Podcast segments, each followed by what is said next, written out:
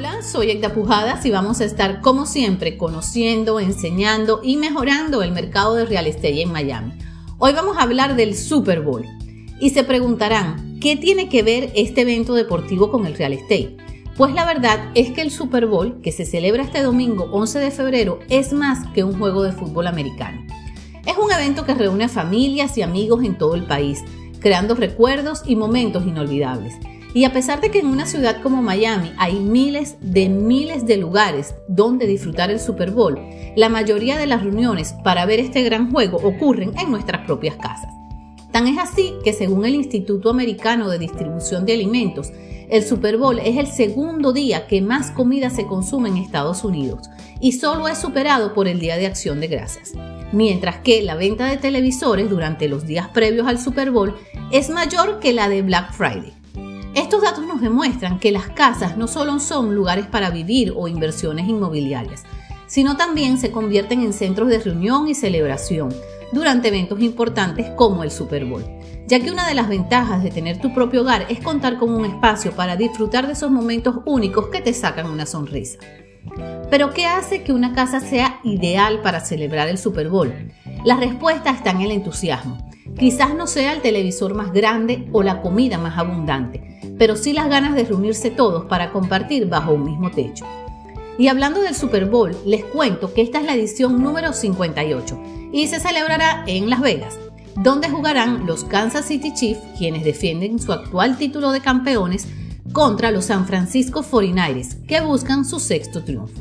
El juego será en el Allegiant Stadium, que fue inaugurado en el 2020, con una capacidad para 65 mil personas. Una de las tradiciones más conocidas del Super Bowl es el espectáculo musical del medio tiempo. Muchos grandes artistas han cantado en esta ocasión, dejando actuaciones para la historia. La que otorgó una nueva dimensión al show fue sin duda la de Michael Jackson en 1993. El show de medio tiempo de Lady Gaga en el 2017 ha sido el más visto del Super Bowl, con más de 150 millones de espectadores en diversas plataformas y el cual tuvo una inversión de 10 millones de dólares. Este año el famoso Usher será el encargado de este medio tiempo y aunque se sabe que los artistas no perciben nada por cantar en este show, se estima que aumentan sus ventas entre un 60 y un 90% tras su participación en el Super Bowl. Y como un poquito de historia, les cuento que el Super Bowl surgió en 1967 como un partido que enfrentaba a las dos ligas de fútbol de entonces, la nacional y la americana. Así sucedió hasta 1970, cuando ambas se unieron estableciendo la NFL, así conocida por sus iniciales en inglés, y quedando establecidas la Conferencia Americana y la Conferencia Nacional. El primer equipo en alzarse con la Super Bowl fueron los Green Bay Packers, quienes lo consiguieron de manera consecutiva durante las dos primeras ediciones y cuentan con cuatro trofeos en total. Después de cada Super Bowl, el equipo ganador obtiene la posición permanente del trofeo Vicen Lombardi. Se hace uno nuevo cada año y su producción cuesta alrededor de 50 mil dólares. El fabricante del trofeo de plata esterlina es la prestigiosa marca de joyería Tiffany, que pasa alrededor de cuatro meses haciéndolo. El peso del trofeo es de 7 libras. El nombre de este trofeo es en honor al entrenador de los Green Bay Packers, quien ganó esas primeras dos ediciones y falleció a causa de un cáncer de colon. Aparte de este premio, se entregan anillos a los jugadores del equipo valorados en unos 5 mil dólares. Un dato curioso es que el lunes posterior al Super Bowl, un 6% de los estadounidenses se reportan enfermos en el trabajo. También aumenta la venta de jarabes y medicinas para el estómago en un 20%.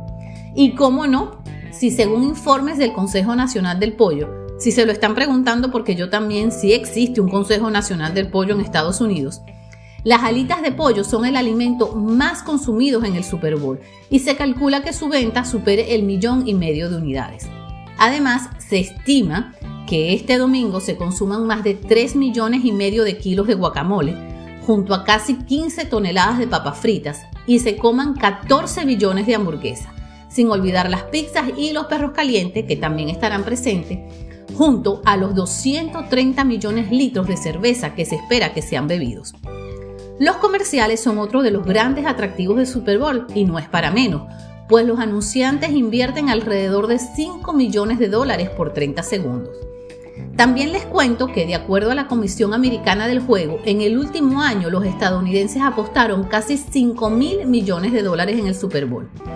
Y para no desviar la atención del importante juego, parece que este fin de semana del mes de febrero es en el que menos bodas se efectúan en todo el año. Ahí les dejé suficientes datos para iniciar una buena conversación del Super Bowl este fin de semana.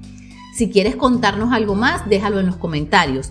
Cuéntanos a casa de quién vas este domingo o si serás el anfitrión de este Super Bowl. Y recuerda como siempre suscribirte a mi podcast si aún no lo has hecho. Esto es todo por hoy, hasta un próximo episodio.